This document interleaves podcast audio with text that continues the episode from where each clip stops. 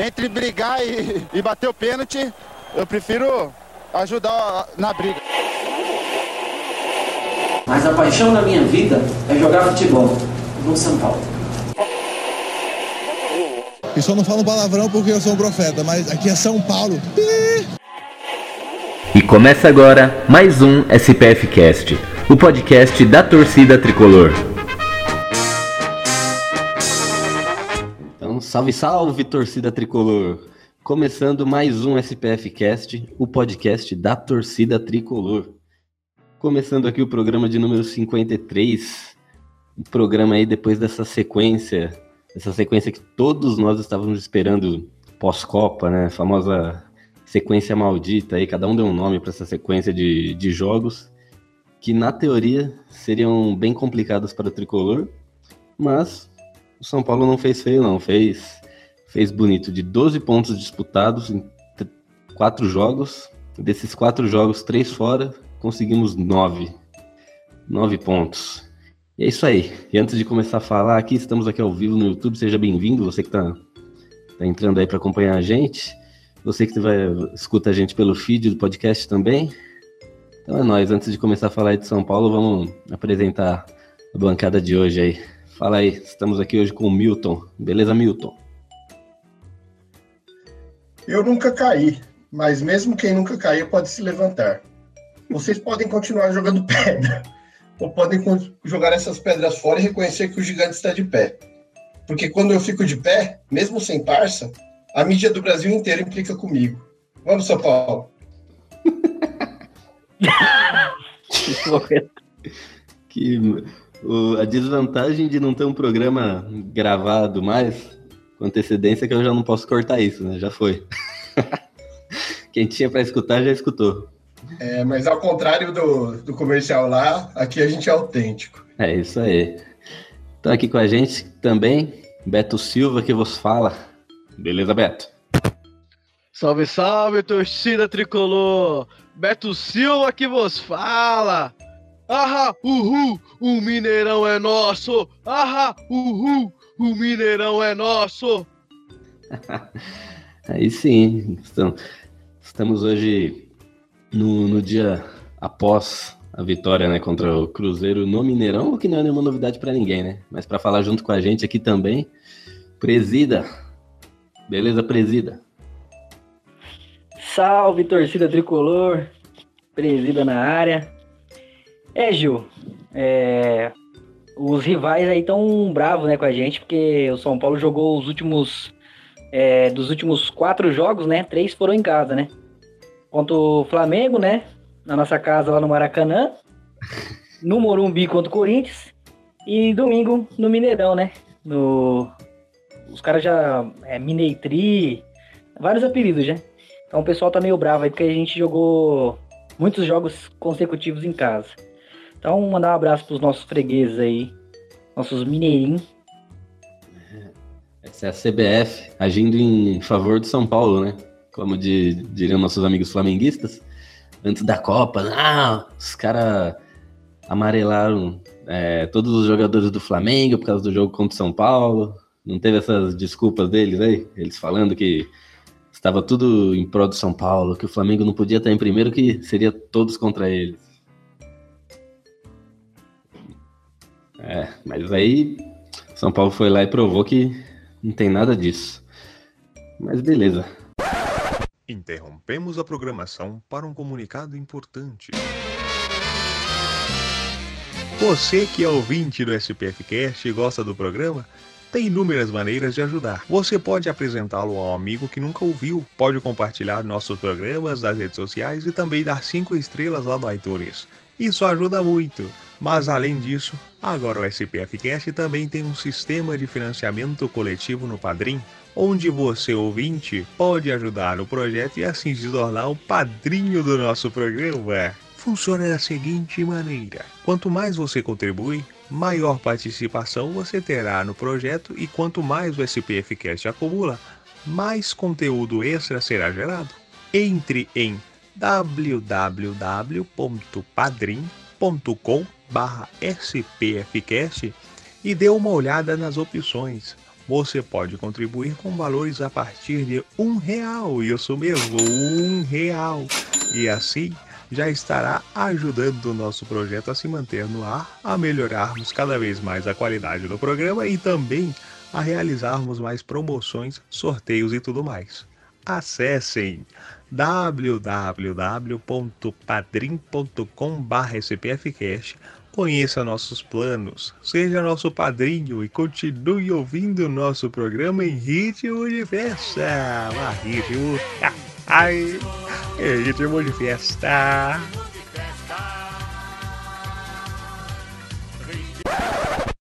My life be like, yeah. My life be like,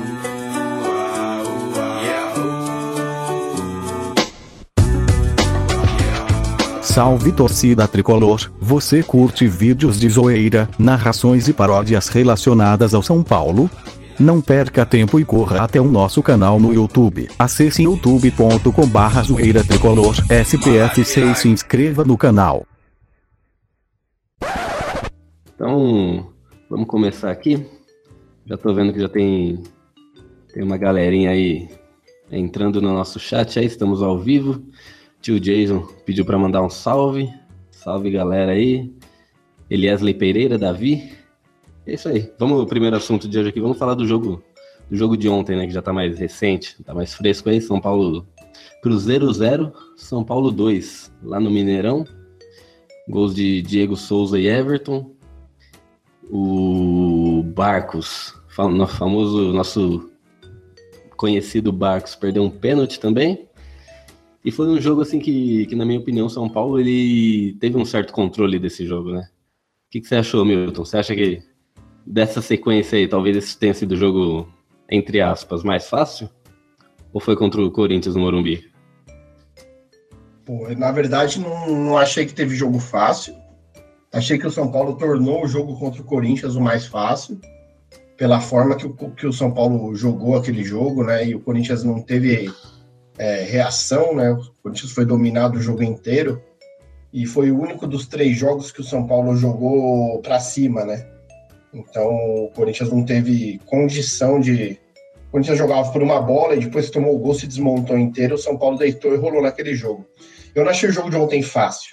Achei o jogo de ontem super difícil, estudado. O São Paulo veio com uma proposta de matar o jogo no contra-ataque. Fez o primeiro gol no contra-ataque, teve a chance de sofrer um empate lá no pênalti do, do Anderson. É, aí a sorte sorriu para nós, coisa que não acontecia há muito tempo. Eu não lembro quanto tempo eu não vi um adversário perder um pênalti contra o São Paulo. E o São Paulo continua na mesma, na- no mesmo jeito de jogar, super arrumado, preparado para contra-atacar e encaixou aquele segundo contra-ataque também mortal, assim como o primeiro outro contra-ataque mortal. E aí sim, depois do segundo gol, o jogo ficou super controlado e, e foi sem nenhum apuro até o final. Mas não achei fácil, achei que foi uma sequência de jogos assim, olha, para provar mesmo que o São Paulo está na briga pelo título e está com muitas boas chances de ir para a Libertadores esse ano. Então, acho que mostra toda a evolução, mostra exatamente em que patamar o São Paulo está. O São Paulo pegou uma sequência muito difícil e veja que os adversários vão começar a ter os jogos difíceis. E o São Paulo agora pega uma sequência que, teoricamente, né, na teoria, não é tão complicada quanto, quanto essa que foi pós-Copa, que foi uma sequência de, na minha opinião, é, três dos quatro que brigam por esse título, né, que são o Cruzeiro, o Grêmio e o Flamengo. Eu- esse ano eu não vejo o Corinthians na briga pelo título, não. E tirando esses aí, esses, esses todos aí, talvez quem tenha condição de brigar pelo título é o Inter, que está bem posicionado na tabela. E talvez o Palmeiras, por ter um elenco muito grande, que talvez com o desenrolar do campeonato não sofra tanto com a oscilação entre Copa do Brasil e Libertadores e possa manter uma regularidade. Mas eu também acho que menos. Palmeiras e Corinthians brigam mais pela Libertadores. O título, o título para mim, está entre esses quatro. E que evolução, né? Olha, olha o time que a gente tem hoje. Nós jogamos o jogo contra o Cruzeiro ontem com. Foram três ou quatro desfalques, né? Tá, o, a volância ali, praticamente, entramos com dois meninos da base, Araruna e Luan.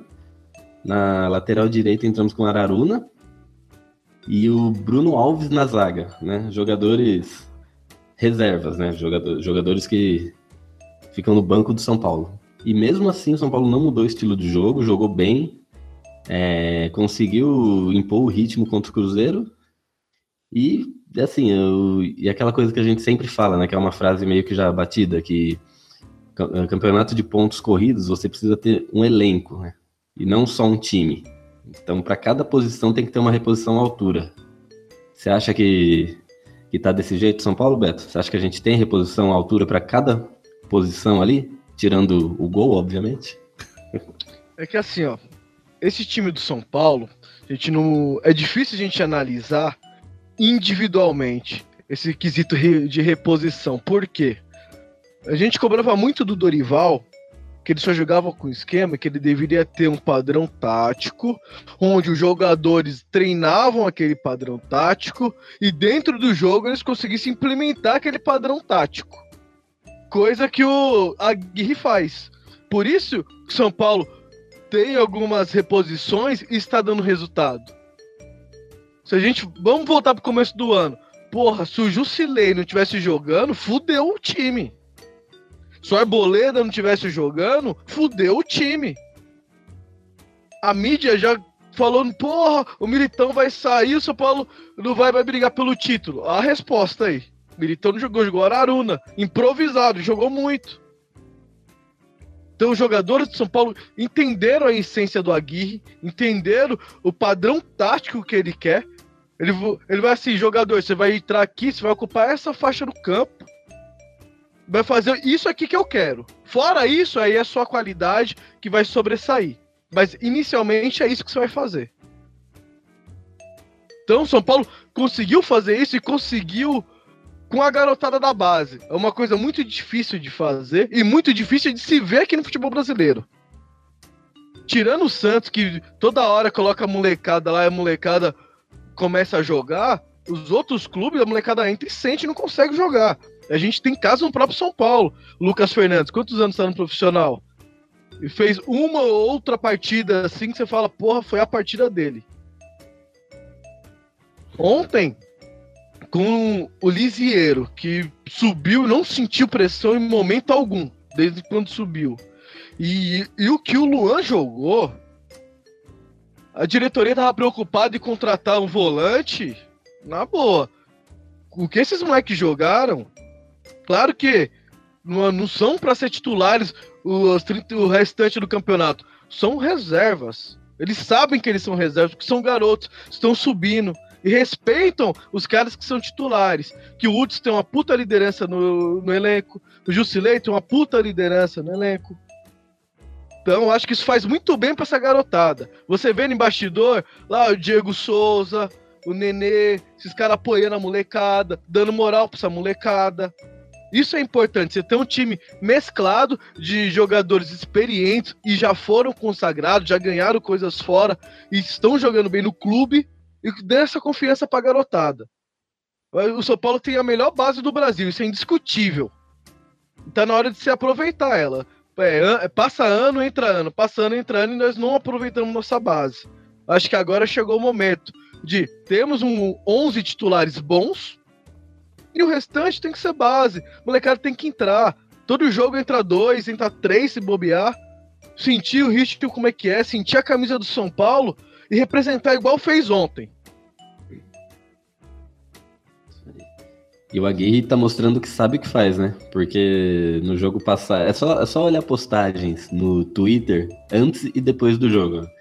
No jogo no jogo passado, não. No jogo retrasado, que ele entrou com Reinaldo de ponta esquerda e Edmar na lateral. Todo mundo chiou e não sei o que. Ele foi lá e foi o, o ponto que deu resultado no jogo, né? Ontem a mesma coisa. Pô, o meio-campo ali, só os meninos, né? E agora tal. A molecada deu, deu conta do recado, né? Então, eu acredito que é uma presença bem forte do técnico ali. Ah, e detalhe, com certeza tem dedo do Jardine aí. Que o Aguirre chegou ontem. E o Jardine tá com essa molecada na base desde quantos anos? Então Isso. tem essa confiança, tem essa conversa. E, e, é legal, porque você não é só o Jardine, você não vê os jogadores só falando do Jardine ou do Aguirre. também tem um preparador físico. Então você vê ali que é um grupo que está entrosado, que a comissão técnica do São Paulo fala a mesma língua e consegue transmitir a mesma língua para os jogadores. Isso é muito importante. Fazia tempo que eu não vi uma comissão técnica do São Paulo falar a mesma língua e conseguir dar orientação para o jogador, mesmo sem, sem conversar com o outro. Eles pensam igual. Eles têm a visão de jogo igual, tem um plano de jogo igual. Isso é que faz toda a diferença. Você vê, Ora tá o Aguirre na beira do campo falando quem vai entrar. Ora tá o preparador físico. Antes tá o, o, o Jardine no banco conversando antes de falar com os dois. Acho que isso é muito importante pro São Paulo. O São Paulo tá, tá alinhadinho, tá redondinho. O Leco não tá aparecendo. Raí, Rocha e Lugano estão trabalhando nos bastidores. A comissão técnica tá encaixada. O time de São Paulo tá encaixado. Tem a base que tá subindo. Cara, não tem o que falar. O São Paulo tá evoluindo. É, isso é nítido. A questão é aproveitar. E você pode ver que o São Paulo tá aproveitando tanto que a torcida, cara, que show que a torcida fez ontem. Isso é louco. E aproveitando que você tocou no, no nome do Jardine, ontem a gente teve uma, um momento bem emblemático do jogo ali, que foi o momento em que o Luan foi substituído. Quando ele foi para em direção ao banco e deu um, um abraço ali bem forte ali no, no jardim, e rolou algumas palavras ali. Presida, você viu esse momento? Você achou? Você viu também? Você sentiu ali que o, o Jardim realmente está por trás desse trabalho? É um trabalho feito a, a quatro mãos? É, o Jardim ele já está sendo preparado, né? Para ser o substituto aí, possivelmente do, caso o Aguirre saia futuramente, né? Vai demorar, eu espero, mas é, o, o Jardine está sendo preparado para substituir. É, e dá para perceber, a hora que a televisão ela foca ali no, no, no, banco de reserva, né? O Aguirre ele conversa né, com o Jardine bastante, pede orientação. Bem no começo do, do São Paulo ele pediu bastante ajuda, é, até por, pela língua, né? é, apesar dele ter já treinado dois clubes brasileiros, mas ele tinha bastante dúvida, então o Jardim ajudava bastante. E o Jardim ele é muito importante para essa transição, né, da base para o profissional. O Aguirre sabe que ele é o cara de confiança. O Aguirre pode chegar no Jardim e falar: "Cara, eu preciso de um atacante bom aí na base. Quem que é?" O Jardim vai lá e fala: "Esse aqui". Então, o Aguirre tem total confiança no Jardim, né? Então, isso é muito bom, e mostra mesmo que o entrosamento não é só dentro de campo, é fora. Tá tudo dando certo, então assim, a tendência é, é melhorar, é o companheirismo ali, é o entrosamento, é, o, o Aguirre vai melhorar com o Jardine, porque tem coisas e estilo de jogo que o Jardine tem, que o Aguirre não tem, e vice-versa. Então, um ajudando o outro em prol do São Paulo, isso que é o mais importante. Não tem aquela guerra de egos, né? O Jardine pensando, ai, era eu que podia estar tá ali, né? Pô, sou São Paulino, não sei o quê, já tô aqui há mais tempo. Poderia ter isso, né, cara? E não tem. Até citar um exemplo de um rival, né, que aconteceu no Santos isso, né? É, o Elano lá, parece que teve uma treta e tal, e o Elano não gostava do treinador, é, acho que era o Dorival, se eu não me engano, e ficava aquela briguinha, sabe? Um querendo tomar o lugar do outro. E no São Paulo a gente não vê isso. A gente vê um grupo fechado, um, não é só 11 jogadores, é toda a comissão, a diretoria. Igual o Beto comentou aí agora, é, o Leco ele deixou, sabe, ele percebeu que, que ele tava fazendo só merda. Ele falou assim: cara, quer saber? Eu vou colocar, colocar alguém realmente capaz de fazer o trabalho e vou sair fora. Vou fazer a minha função, que é ficar por trás de tudo isso. É, pagar conta, é, ter arrumar dinheiro para contratar e deixar o comando do futebol na mão de quem conhece.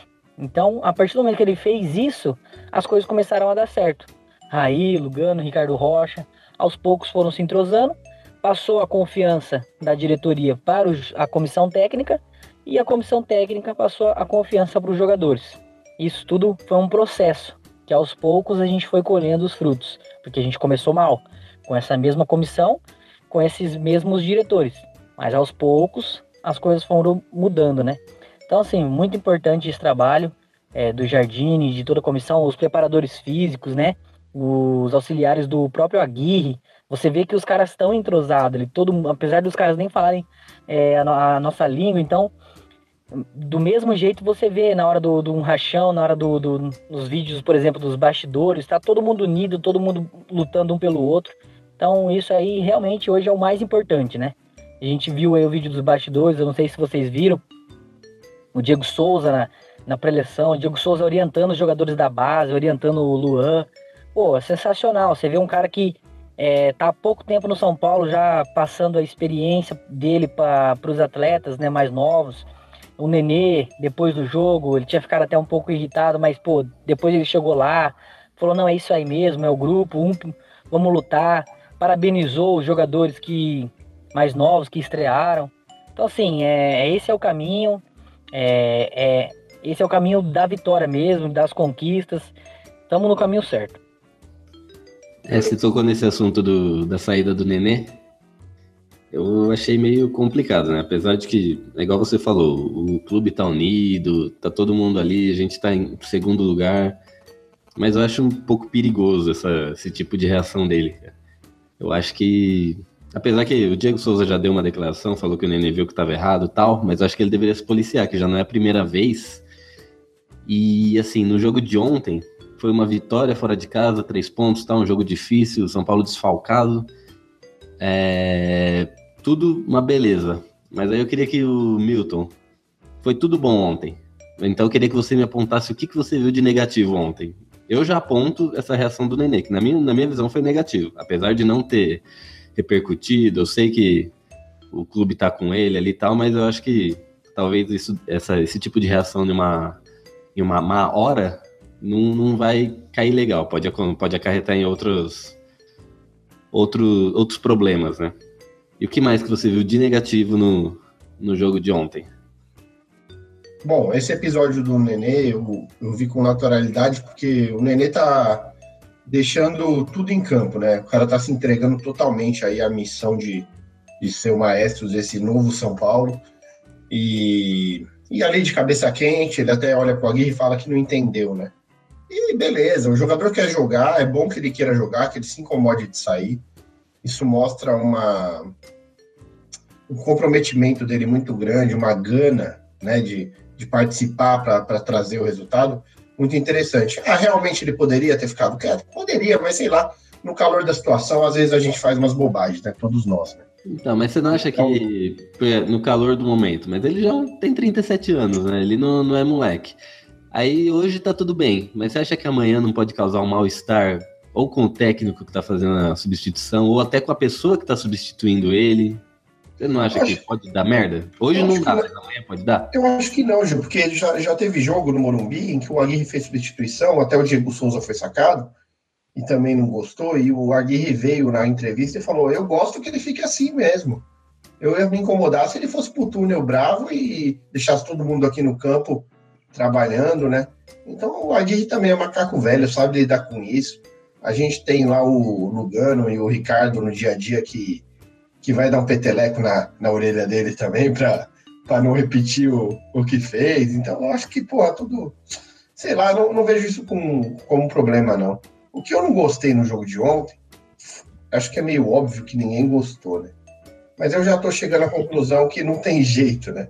Porque o Sidão, ele é como é, boleto, né? Boleto bancário. Ninguém deseja, mas o problema é que quem manda confia. Então, então ferrou, cara. É com ele mesmo que a gente vai, desse jeito maluco mesmo, todo destrambelhado no gol. Ontem, no primeiro tempo, foi um festival de falta de fundamento.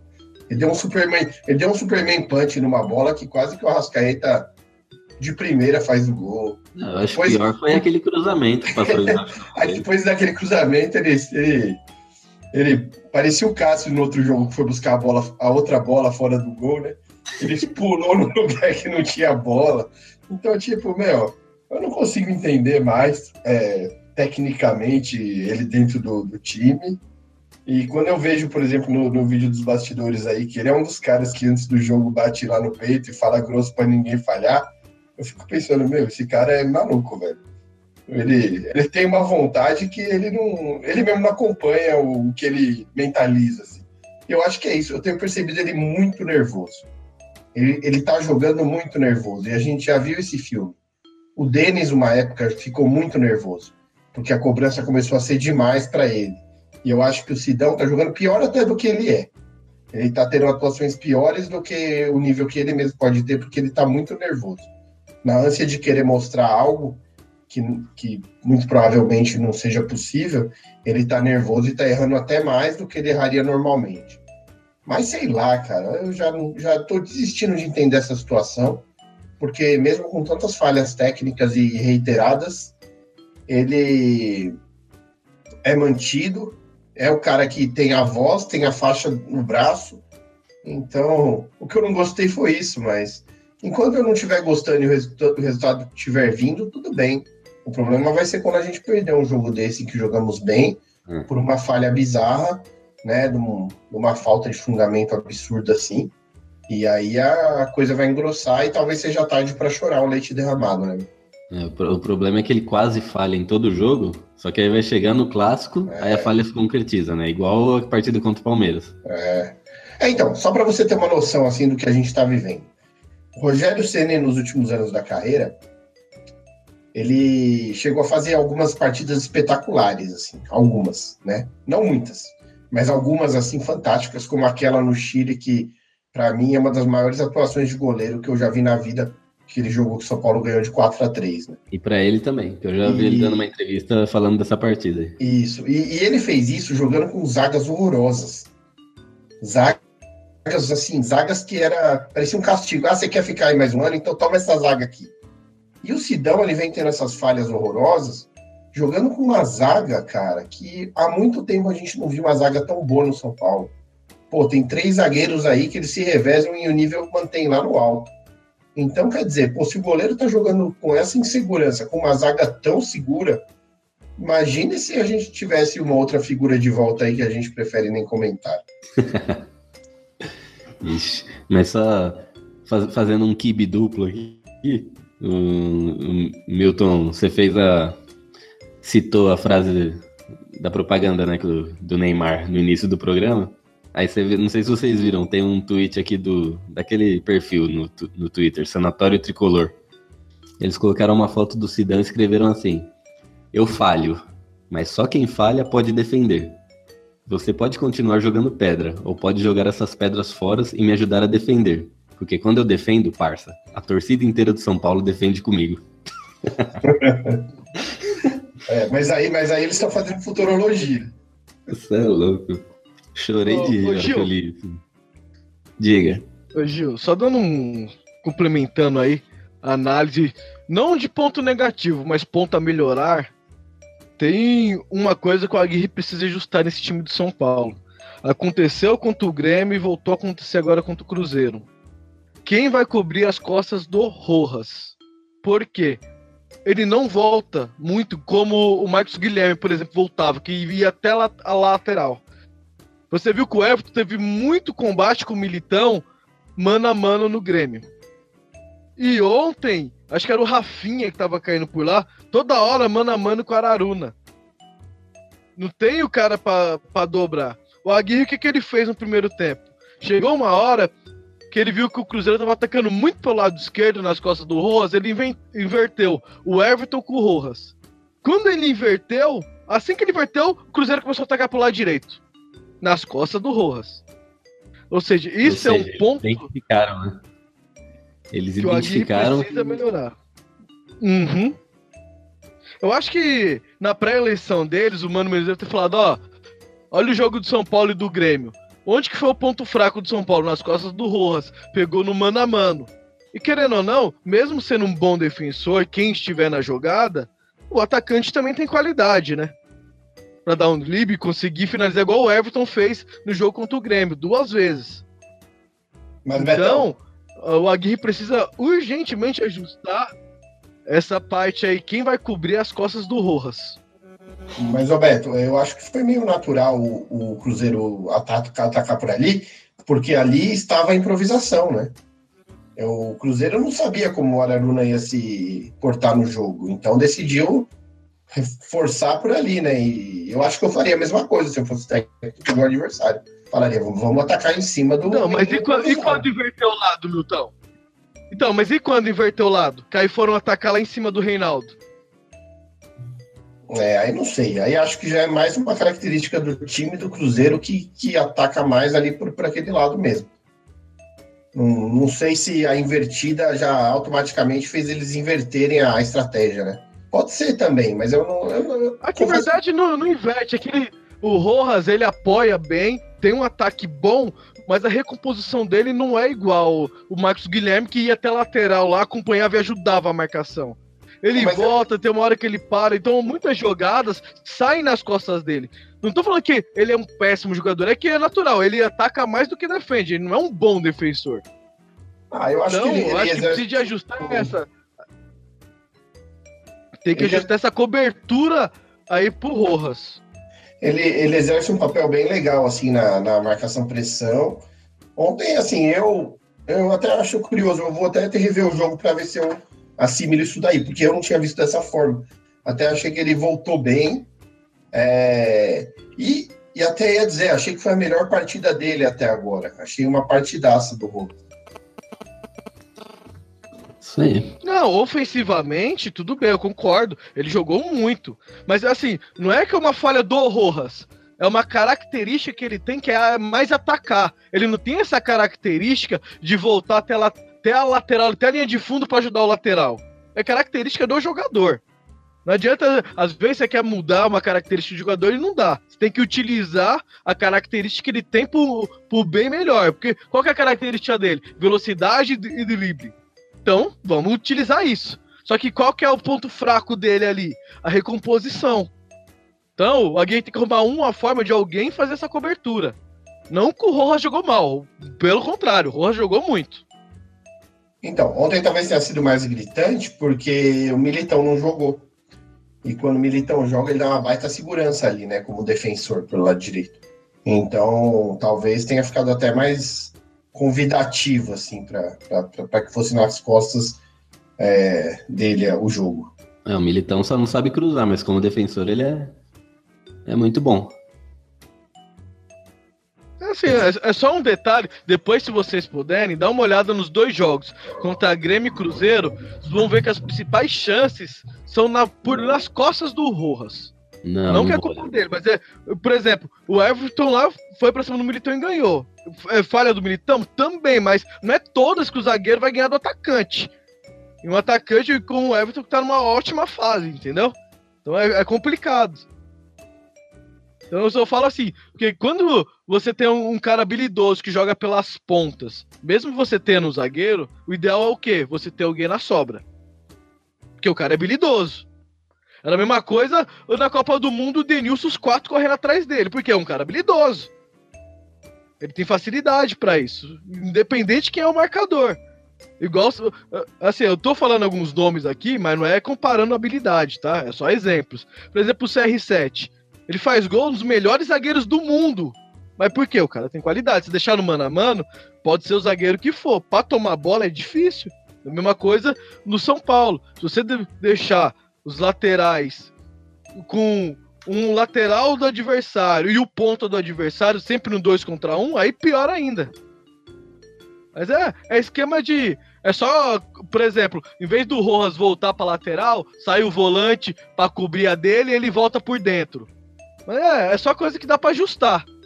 Aí acho que o São Paulo melhora mais ainda do que já tá, né? Não que esteja ruim, mas consegue melhorar mais. Beleza.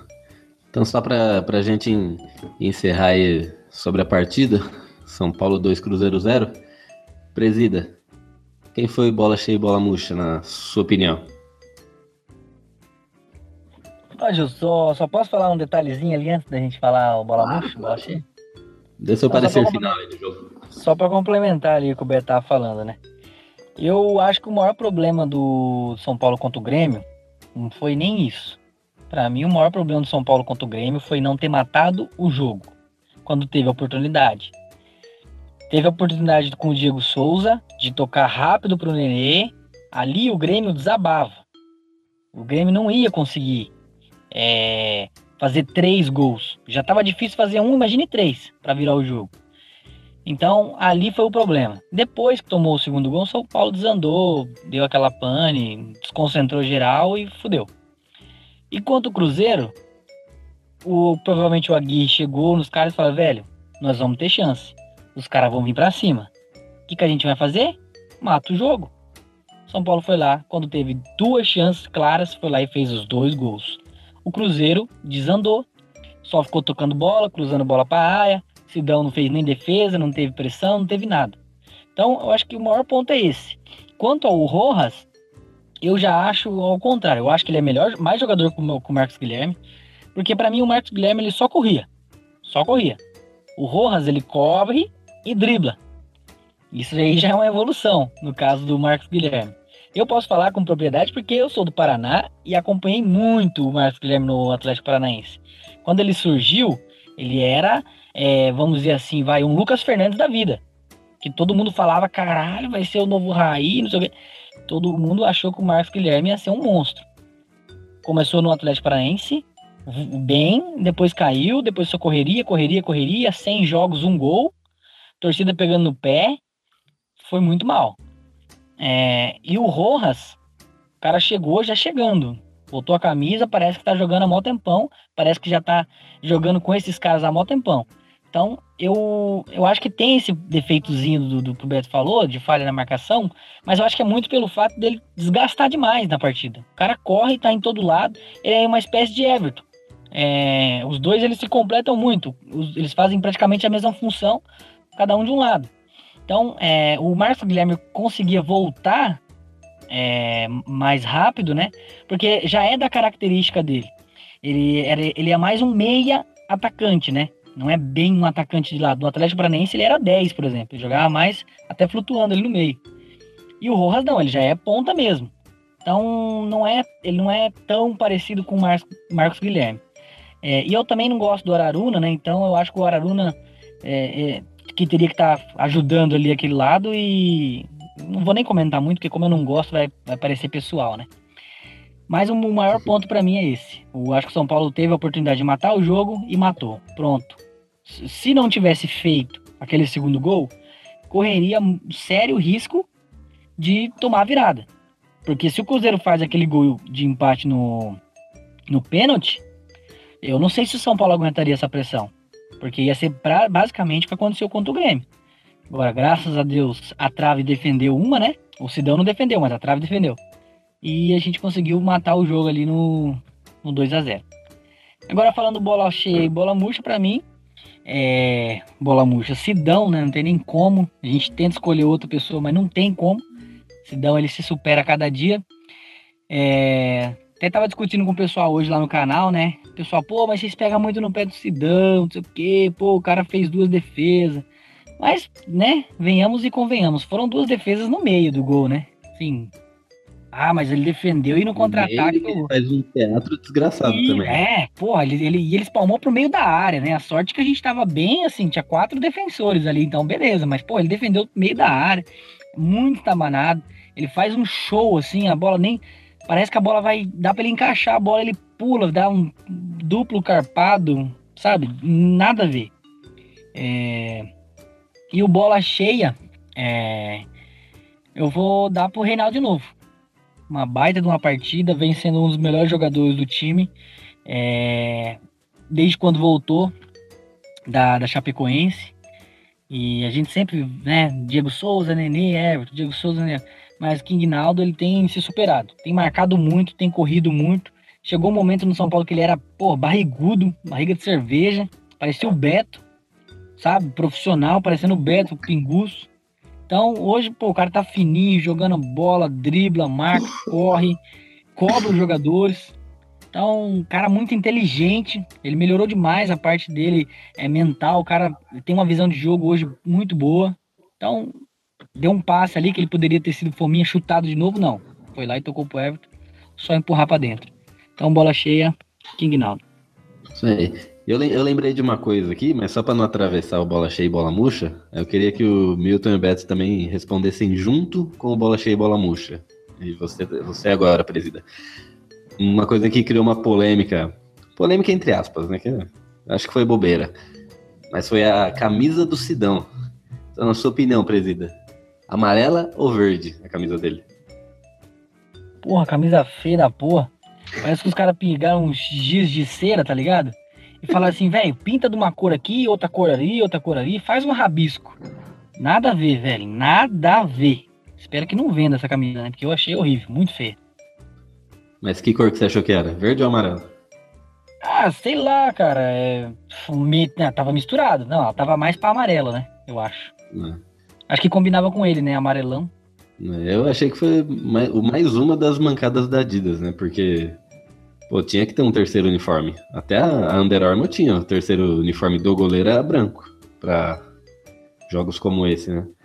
É, eu vi alguém comentando lá que parece que ele não tava previsto, não sei o quê, e, pô, tiveram que correr. Nem tava previsto Foi esse. improvisado uniforme. ali. É, disseram ali, eu, eu vi, eu vi mais, mais por cima, assim, no Twitter, né? Que foi bem na correria mesmo, né? Aí colocaram aquela bagunça nele lá. Mas é muito feia, cara. Mas beleza. E o senhor Milton? Bola cheia, bola murcha. E os comentários sobre a camisa do Sidão? É. Primeira camisa, achei feia pra cacete também. Achei que parecia amarelo mesmo, embora lembre um pouco aquele aquele verde marca-texto horroroso também. Mas ah, eu achei que era cinza e amarela, estranhei pra caramba. Não faz o menor sentido aquela camisa. Bo- Bola murcha eu vou dar pro Beto, que tá com o microfone aberto tossindo. E bola cheia vai pro João hoje, porque eu achei que o João jogou pra caramba. Mentira, Pô, Beto. mentira, meu microfone tá aberto não, tá fechado aqui, viu, Milton? Eu não tô tossindo também não. Então tem alguém, tem alguém que presida, e depois a gente investiga esse BO. E, e bola, bola murcha, é, eu vou dar pro, pro Sidão, né, cara? Ele, ele é o dono da bola murcha. E o Beto, só pra não perder o costume, tá com um delayzinho. Mas diga aí, não, pô, é Beto. que eu tô. É que eu tô com o microfone desligado, aí eu até eu ligar pra falar demora um pouquinho, pô. Tô com delay hoje não. Então, beleza. Então, bola cheia, bola murcha e comentário sobre a terceira camisa improvisada do Sidão. Ah, bola cheia pra mim vai ser pras estreias do Luan e do. Mais do Luan que jogou praticamente o jogo todo, né? 19 anos, mostrou personalidade, não sentiu a partida e a primeira impressão é que fica, como dizem, né? Pelo jeito, o moleque vai render. Então tem que utilizar mais. Pra gente sentir mais jogos. Mas pra mim a bola cheia vai pra ele que não sentiu a pressão, mas sua personalidade. Com 19 anos pra jogar. A bola murcha, cara, já, como o Sidão já ganhou, vou dar a bola murcha aí pro, pra porra dessa arbitragem, que teve outro pênalti pro São Paulo e os caras não deu. A bola bateu claramente só no braço do Dedé. Ele tá com o braço aberto. Olha pro gol e, e eles não dão pênalti pra gente, não tem jeito. Contra a gente, os caras, qualquer coisa é pênalti. A favor, nada. Então, cara, pelo amor de Deus. A arbitragem cada vez pior. E da camisa, pô, minha sobrinha, cara, tem quatro anos, tá aprendendo cor primária e cor secundária no parquinho, tá ligado? Então ela pega, pega o, o pincel lá, pega a tinta guache, molha pra tentar formar uma cor, fica mais bonito que essa camisa do São Paulo. Cara. Nada mais a declarar.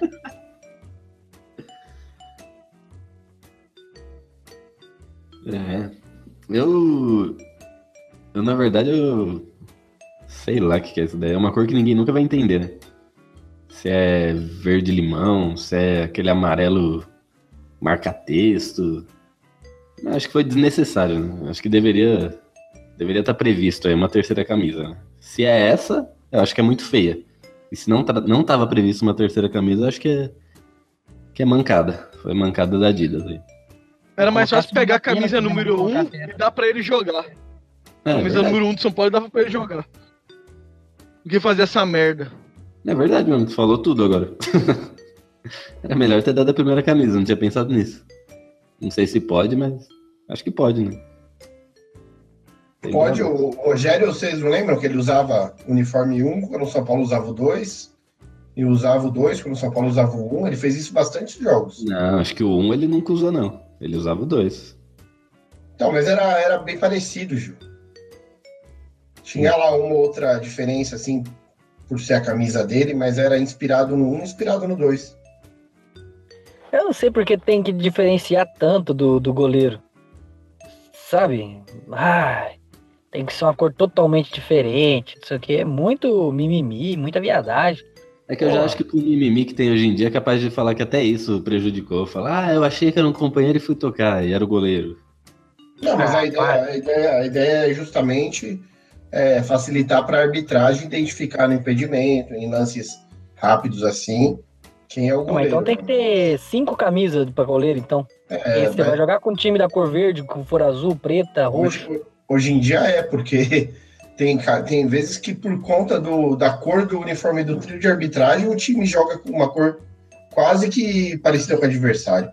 Tem uns absurdos acontecendo aí nesse sentido. né? Você vê Aí, que o juiz não usa mais preto, cara. Raramente você vê um trio de arbitragem de preto. né? Isso é verdade. E entrando aí, entrando aí no- ao vivo com a gente no nosso chat aí, Jefferson Guirra, que todo programa ele tá com a gente aí, tá invicto ainda, por enquanto. Ele já mandou uns recados aqui, já mandou sai daí presida, Beto Ó, o Jeff é do nosso grupo aí, Gil, do WhatsApp aí, do Família São Paulo. Ele é do nosso grupo aí, ele tá, tá desde o começo aí com a gente. É isso aí. É vacilão ele, mas é gente boa. Não, cerveja não, né? De chopp, né, pô? Respeita, pô. Boleiragem é barriga de cueva. Curva. Ah, homenagem ao Will, cuerva. Então, vamos pra próxima notícia aqui. Mas peraí, Gil, antes da próxima notícia, já Diga. que estão falando de cerveja, como é que anda seu fígado falando isso? Novo. Novíssimo. Fiz um transplante, peguei o fígado do meu filho. Ah, tá Afinal de certo. contas, a gente faz filho pra isso, né?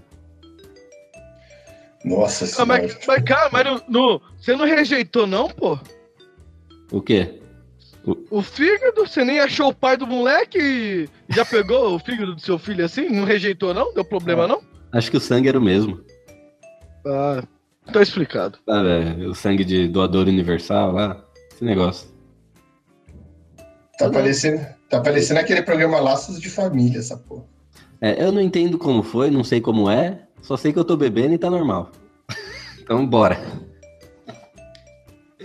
Bora beber. Pra ficar com a barriga igual a do Beto. Aí sim, agora eu vi vantagem. Então, vamos lá pra, pra terras italianas, né? O meu Milan. Ah, reza a lenda aí. Eu, saiu duas no... Quer dizer... É, saiu duas notícias essa semana aí que, que seriam de nosso interesse, né? Uma mais e uma, uma menor. Acho que devido ao Cristiano Ronaldo ter ido lá pra Juventus, né? Então a galera da Itália começou a se coçar agora.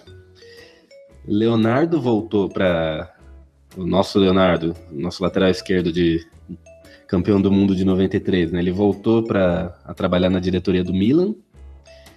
E houve um comentário ali, ele e o Pato, não sei quem que falou, e o Pato falou que é só chamar que ele volta. E no mesmo dia o Pato foi lá e postou um vídeo de um lance dele atuando pelo Milan. Então não vai me surpreender nada se antes do início da temporada italiana aí o, o Milan anunciar o Pato como novo atacante ali. E agora, a notícia que tem mais a ver com a gente é que teve um jornal lá, o Calcio Mercato, que anunciou que o Milan tá interessado no Rodrigo Caio.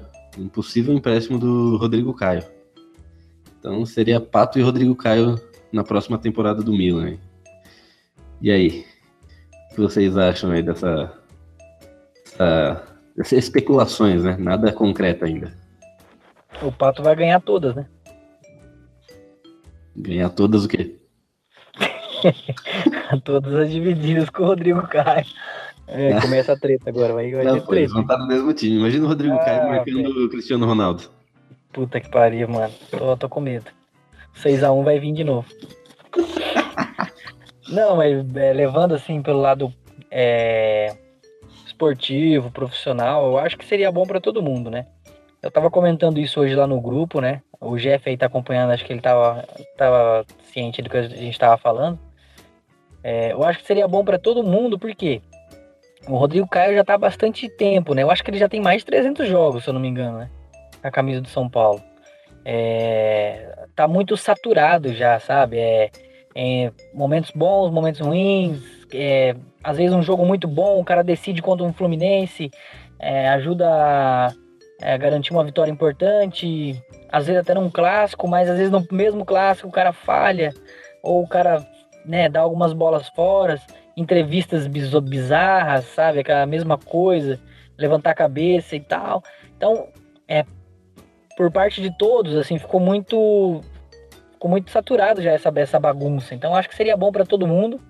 É, ele seguir o caminho dele. O São Paulo vai ganhar uma grana boa. É, o cara vai jogar num grande clube. Ele vai ter um, a princípio parece que é um empréstimo, né? Com passe fixado em 15 milhões de euros. Ou seja, paga a multa se jogar muito. Então o São Paulo vai ganhar uma bela de uma grana. O cara vai jogar num dos maiores clubes do mundo. Sete vezes campeões da, da Liga dos Campeões, se eu não me engano, é sete. Então, é, eu acho que seria muito bom. O cara vai morar em Milão, viver novos ares, é, tem tudo para se dar bem. Aí o torcedor vai falar, pô, mas se o cara tem tudo para se dar bem, se o cara vai jogar num dos melhores clubes do mundo, por que, que não deixa o cara ficar? Justamente por, pelo que eu falei. É, já está muitos anos no São Paulo, desde a base.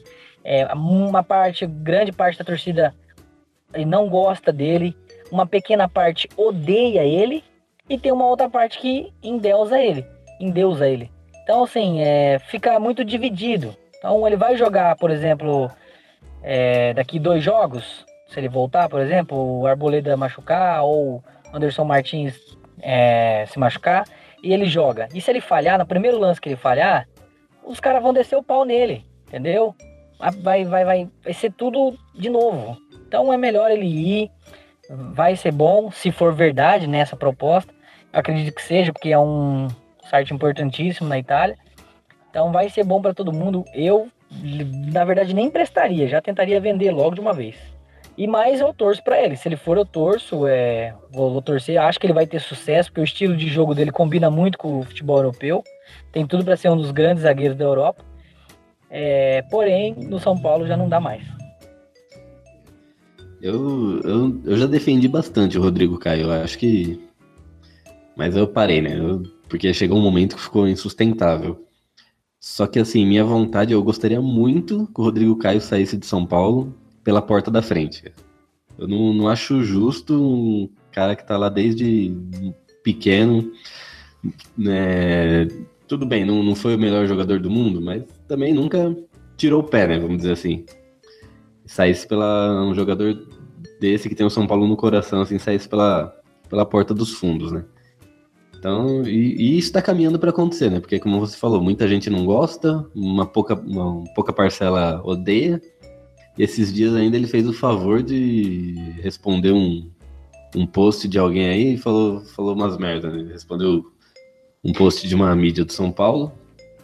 E não lembro o que ele falou direito, mas tipo, falou, ah, vocês só criticam e não sei o que lá, bababá, bababá, de alguém, um post que tava criticando o Sidão.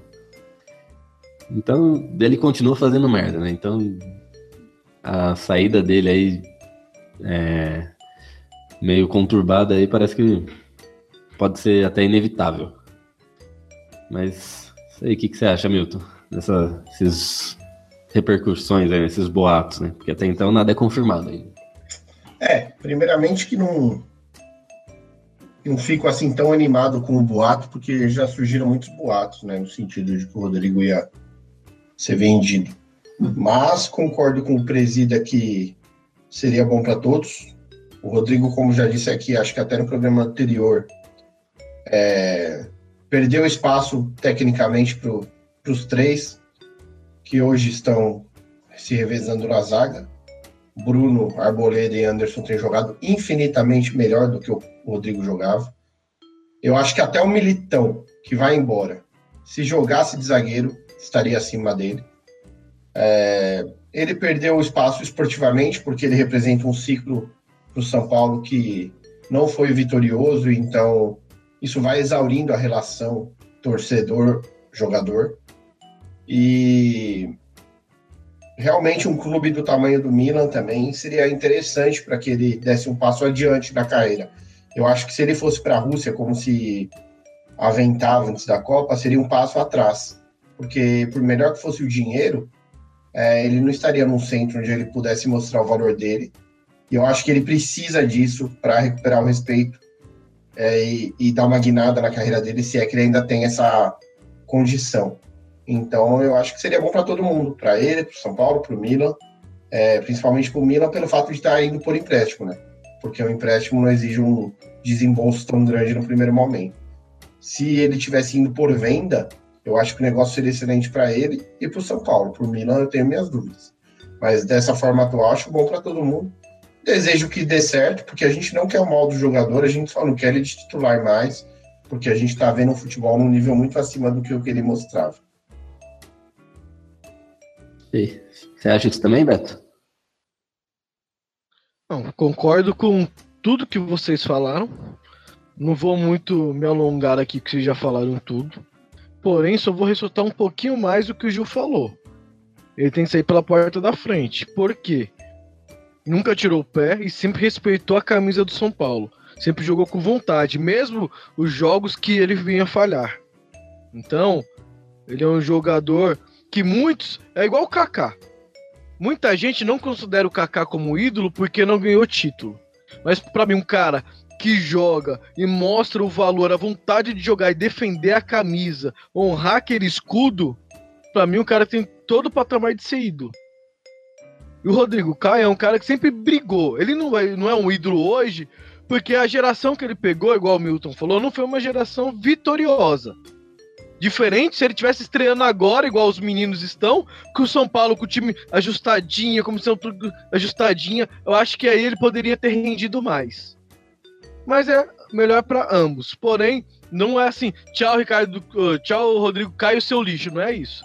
Obrigado Rodrigo Caio por tudo que você fez pelo clube, tudo que você tentou, mesmo que às vezes possa ter cometido alguma falha, vá se concretizar, vá cresça, evolua e mostre que você é um baita jogador.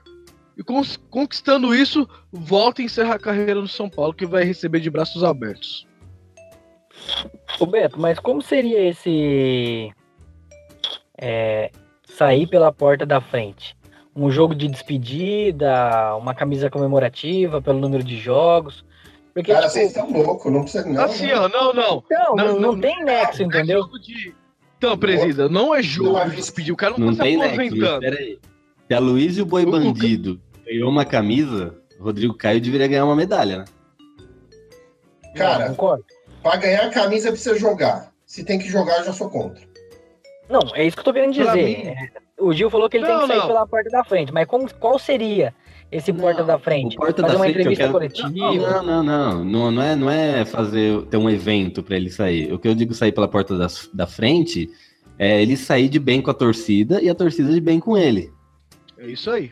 Tipo, Cara, ele só treta, vai. Sem... Ele só vai sair de bem com a torcida quando a torcida vê lá no site do Globo Esporte que ele foi vendido. a torcida vai fazer um baita do. Uau, é. obrigado. Quer que quer não, é, é isso que vai acontecer, velho. Se ele sair. Eu não, eu, se eu ele não concordo, sair, mas é isso que vai acontecer. Se ele sair numa boa, agradecer pelo espaço, pela oportunidade que o São Paulo deu e e, e houver esse bom negócio aí que tá pintando, automaticamente ele vai sair de bem com a torcida. Porque a torcida não vai ficar perdendo tempo para execrar o cara. Lógico que tem um outro imbecil que vive de ódio na rede, né? Mas a torcida não vai perder tempo para execrar o cara estando, estando no time num momento tão legal. Entendeu? Vai ter muito mais mensagem. parte da mídia também, né, Boa sorte do que, do que mensagem xingando. Entendeu? Eu acho que parte da mídia, se ele jogar muito bem em qualquer clube que for, que não seja o São Paulo, vai começar com aquela historiazinha, ah, o novo Casimiro, e blá blá blá. Cara, não, não, mas... Se tivesse no São Paulo hoje, tomaria Cara, conta da zaga. Aqueles oportunistas, né? Presidente, exatamente. A torcida cada vez mais sabe, sabe, sabe quem são esses jornalistas aí que se prestam esse papel ridículo. Porque o Casemiro é um exemplo bom disso que você disse todo São Paulino sabe o quanto que ele se dedicava, entre aspas, quando ele estava no São Paulo. Ele não levava a carreira dele a sério quando ele estava no São Paulo. É. Quando ele levou ela, a carreira a sério, depois de tomar uma intimada do técnico do Porto, as coisas fluíram para ele. E aí o talento que o levou um dia a ter a oportunidade de ser um garoto no São Paulo é, fez ele brilhar pelos méritos dele lá na Espanha. Mas se ele não tivesse mudado a conduta dele, jamais ele teria é, apresentado o resultado e chegado onde ele chegou com o Real Madrid. Então, mas isso é bem relativo. O Rodrigo é a mesma coisa. O Rodrigo, o Rodrigo já, assim, ele, ao contrário do, do Casemiro, sempre se dedicou, sempre foi um cara dedicado. Só que cometeu erros técnicos muito grandes durante a carreira, em muitos momentos. Bem menos do que o Casemiro, por exemplo. Então, cada um tem sua história. A mídia pode falar o que ela quiser. A gente tem, na verdade, que parar de dar eco para esses boatinhos, para esses programinha da tarde, que fica vivendo de, de, de falar bobagem sobre todos os times, não é nem sobre o São Paulo. Os caras falam bobagem sobre todos, exceto sobre um, que eles ficam enaltecendo porque eles têm aquela ideia de que os uns, uns vão assistir porque amam o time e todos os outros porque odeiam. Mas eu acho que a gente tem que pouco se lascar para isso, cara. Eles fazem o que eles quiserem. Eu não faço votos de que ele vá mal na carreira se ele for embora. Pode ir bem, cara, mas aqui não foi bem. Assim como o Michael Feijoada não foi bem aqui, foi bem no Grêmio. Parabéns para ele. Parabéns para ele. É que mas... pegaram uma cisma do São Paulo, né, Milton? Ah, todo jogador, o Jeff acabou de comentar aí no YouTube, sai do São Paulo e seja campeão. Isso é uma puta de uma bobagem, cara. É ah, uma puta de uma bobagem. O cara não deu certo aqui. Isso é fácil, pô. Eu também acho e os caras que, e os é... cara que saíram daqui e sumiram também? Ô, o Marcinho acabou de sair. O Marcinho tá Não. bem? Pulou de É. galho em galho. Então vamos, vamos colocar na lista ali vários jogadores que saíram e jogaram nada. Mas, O maior exemplo atual aí é o João Schmidt. É, eu sumiu. Expulso do Atalanta lá e tá ó, tem N exemplos. Mas por trás dessa, dessa discussão toda, tem, tem a seguinte intenção. Vamos questionar a cada saída desse time, porque aí a torcida mesmo começa a entrar em conflito com, com o time e- e- e não confia no que está sendo feito. Ó, a vida nossa é são uma sucessão de, de fatos, e nem sempre você está no seu melhor momento para encarar um fato. E aí vem outra oportunidade lá na frente, as coisas acontecem ou não acontecem, ou acontecem e não acontecem depois e acontecem de novo. Então, tanto faz, cara. Tipo, não deu certo aqui, vai seguir o caminho. Até por isso eu acho que ele precisa ir, porque ele precisa respirar um ambiente diferente para ver se na carreira dele as coisas acontecem de um jeito diferente. Eu não acho que ele aqui, mesmo na reserva de um São Paulo é, campeão brasileiro ou num São Paulo que vá para Libertadores, ele não vai estar feliz, cara. Ele queria ser protagonista, só que hoje ele não tem condição de desbancar os atuais. Então ele tem que buscar um espaço mesmo. E eu acho que vai ser bobagem. Vamos ouvir isso daí? Vamos ouvir pra caramba. Porque a gente ouve muita coisa que é para diminuir o São Paulo. Mas eh, eu, pelo menos, falo por mim, já não dou mais ouvidos e repercussão para essa gente. É isso aí. Mas, mas falando de São Paulo, Milton, hoje o Rodrigo Caio jogando no nosso, nesse time, primeiro que ele vai ser terceira, quarta opção. Porque se, ele, se o Agui chegar ao ponto de colocar o Rodrigo Caio de titular depois que ele se recuperar totalmente da lesão, ele acabou com o time. Ele vai acabar com o time. Não porque ah, o Rodrigo Caio é ruim, não. Ele vai acabar com o time, vai acabar com o grupo. Tá todo mundo ali jogando, entrosado, tá? O Rodrigo Caio chega e já toma a vaga. Não, não tem nexo. Então te eu vou descartar essa hipótese. É, ele seria um bom É. reserva. É, seria um bom reserva, mas eu descarto totalmente ele simplesmente recuperar e já ser titular. Ah, não, É. isso não tem mais chance de ocorrer, presida. Um cara bom de grupo.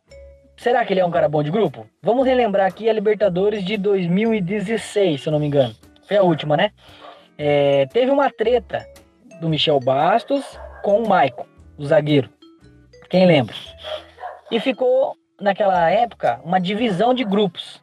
Tinha o grupo do Michel Bastos, tinha o grupo do Maicon.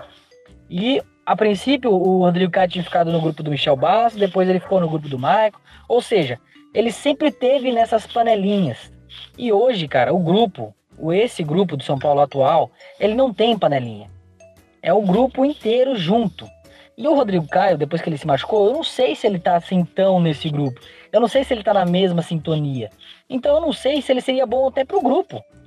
É, tá- sabe? É um- ele é um cara de, um- de- de egos, assim, ele, ele quer ser uma estrelinha. Então, assim, eu não sei se isso faria bem pro nosso grupo. Então, também por isso, cara, tem que, eu acho que ele tem que é, ser negociado. Empresta, depois vende. É claro que você não vai vender de graça, não vai dar o cara. Mas impresso para um clube, se for real a proposta do Milan, vai, tchau com Deus, vai ser bom para todo mundo. Ah, e também, presida, é, empréstimo faz sentido hoje porque ele vem de uma lesão. É, ninguém vai pegar e botar um caminhão de dinheiro num jogador que tem uma lesão que, digamos, inclusive, foi muito mal explicada. É, a ponto de falarem que ele foi um corte em cima da hora na lista do Tite, embora eu duvido que o Tite não tenha, de fato, preferido o Jeromel do que ele, mas porque, por quê? Não é por nada pessoal, porque o Jeromel vinha jogando muito mais bola. Então, mas falam que foi uma, um corte quase em cima da hora por conta da informação da lesão e da necessidade de cirurgia. Então, quer dizer, ninguém vai chegar e vai botar 15 milhões de euros em cima da mesa, nem, nem 10, de um cara que acabou de machucar. Os caras querem ver jogar, faz sentido. Por isso que eu acho que essa informação pode ser quente, porque a relação entre os dirigentes é ótima. Os caras são sócios, em alguns negócios aí, são os patrocinadores da Fundação Letra. E, e esse molde de negociação seria bom para todo mundo e só valorizaria o próprio jogador se o jogador chegar lá e conseguir desempenhar o papel dele. É, ô Gil, rapidinho. Eu sei que nós já estamos atrasados, mas, cara, foi muito. Foi muito. Foi muito na hora. Eu, eu caí num post aqui do próprio Rodrigo Caio, né? Agradecendo que ele tava voltando é, a treinar com bola. E olha os comentários, velho. Não vou nem citar o nome dos caras, mas olha os comentários pra você ver como a situação já tá fora do normal. Nego falando, boa viagem pra Itália, é, o banco te espera, vai ser feliz no Milan, vem provar seu valor no Milan. É, depois todos vão babar seu ovo igual o do Casemiro. É, vai embora, some logo. Então, tipo assim, você só vê comentar, é poucos os comentários, ó, zagueiro de condomínio, é poucos comentários que você vê os caras, pô, cara, você vai dar a volta por cima, você ainda vai ser um grande zagueiro de São Paulo. Então, não tem mais clima, cara. É, não tem mais clima. 90% da torcida pensa da forma desses comentários e já deu. É. Eu já tinha visto isso também, porque eu, hoje eu postei na página da SPFcast é, sobre esse boato, né, dele ir pro Milan e tal. E as respostas foram nesse naipe aí que você tá falando. Tipo, vaza logo, dá de graça, pode ir, eu levo pro aeroporto. Todo esse. Todo esse tipo de tratativa aí com nosso zagueiro de condomínio. Mas, então, e isso que seria o sair pela frente. Tipo, tem a especulação que ele pode sair. Obrigado, Rodrigo Caio. Até logo. Tchau, pronto. Não precisa te falar. Vai, vaza, sai daqui, você não presta. Isso que é o sair pela porta das frentes e sair pela porta dos fundos. Era isso que eu queria dizer. Um, esses tipos de comentário de torcedores, não mídia, de torcedores. um cara que sempre, pelo menos no meu entender, sempre tentou dar o máximo pela camisa do clube, mesmo acertando ou errando. Minha opinião. Isso aí. Mais errando que acertando, mas. Não, mentira. Quando ele foi bem, quando ele foi bem, ele foi bem. Mas depois deu uma. Deu uma vacilada lá. Mas beleza, vamos. Vamos fazer um bolão aqui para os próximos dois jogos do São Paulo? São Paulo agora no meio da.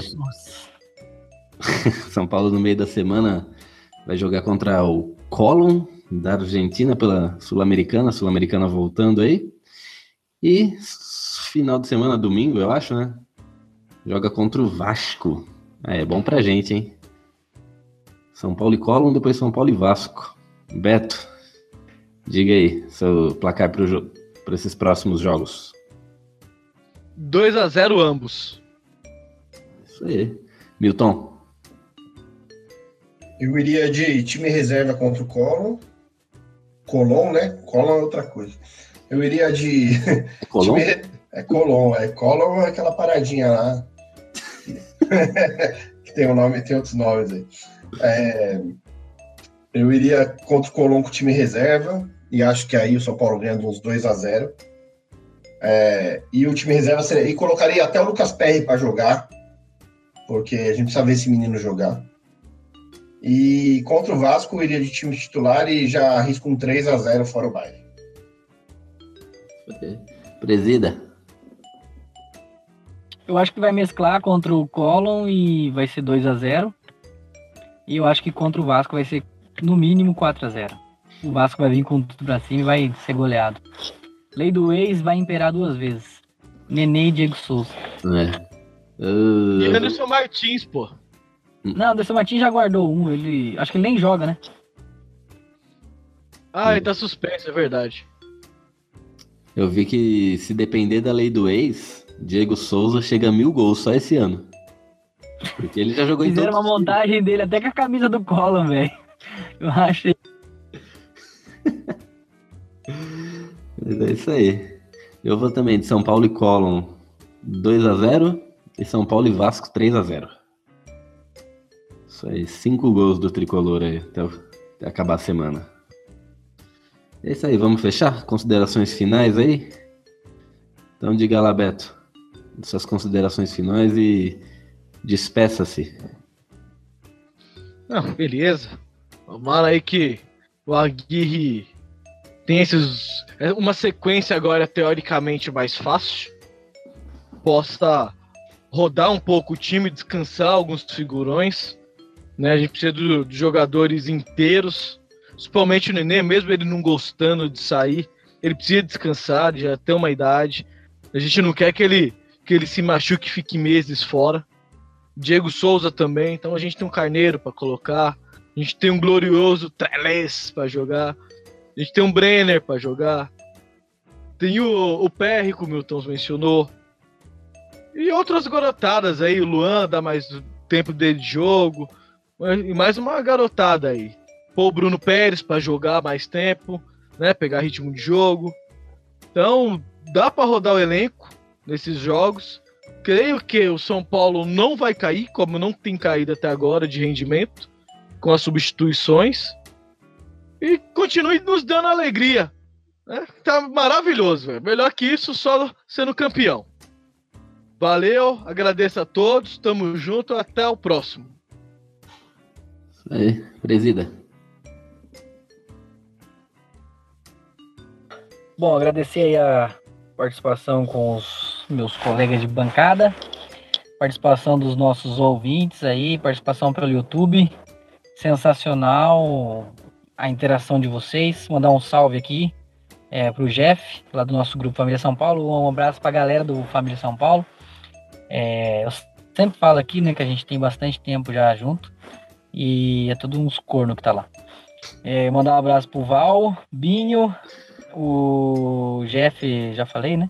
O Vitor Pereira, o Alan, o Davi Ferreira, Eliesley, que nome feio, mas é parceiro, o tio Jason. Mandar um, e o Manuel Paulo. Mandar um salve para todo mundo que esteve aí conosco. É, espero que o próximo programa, né? Se Deus quiser, o nosso saideira, né? Acredito que vai rolar. A gente volte aqui com uma vitória, é, que a gente continue, continue com essa sequência, com essa pegada e só evoluindo, que vai ser sucesso. Valeu, um abraço para todo mundo. Milton. Agradecer a todos os nossos telespectadores e ouvintes e desejar aí que o São Paulo realmente concretize essas duas vitórias para se consolidar aí como um grande candidato a tudo que está disputando até o final do ano. Um abraço, galera. É isso aí. O, o Valbinho perguntou se a gente tem live todos os dias. Não, Val. Temos todas as segundas-feiras. Fazemos uma live aqui falando da semana toda do São Paulo. E, e depois dos, do- dos jogos no meio da semana. Depois dos jogos no meio da semana, a gente faz uma live de 20 minutos comentando sobre a partida. Mas é isso aí. É, se inscreve no, no canal e ativa o sininho que sempre que começar a live já, já você já recebe uma notificação. aí. E eu ia mandar um abraço pro pessoal que tá seguindo a gente na live acompanhando a gente na live, mas o Presida já fez isso.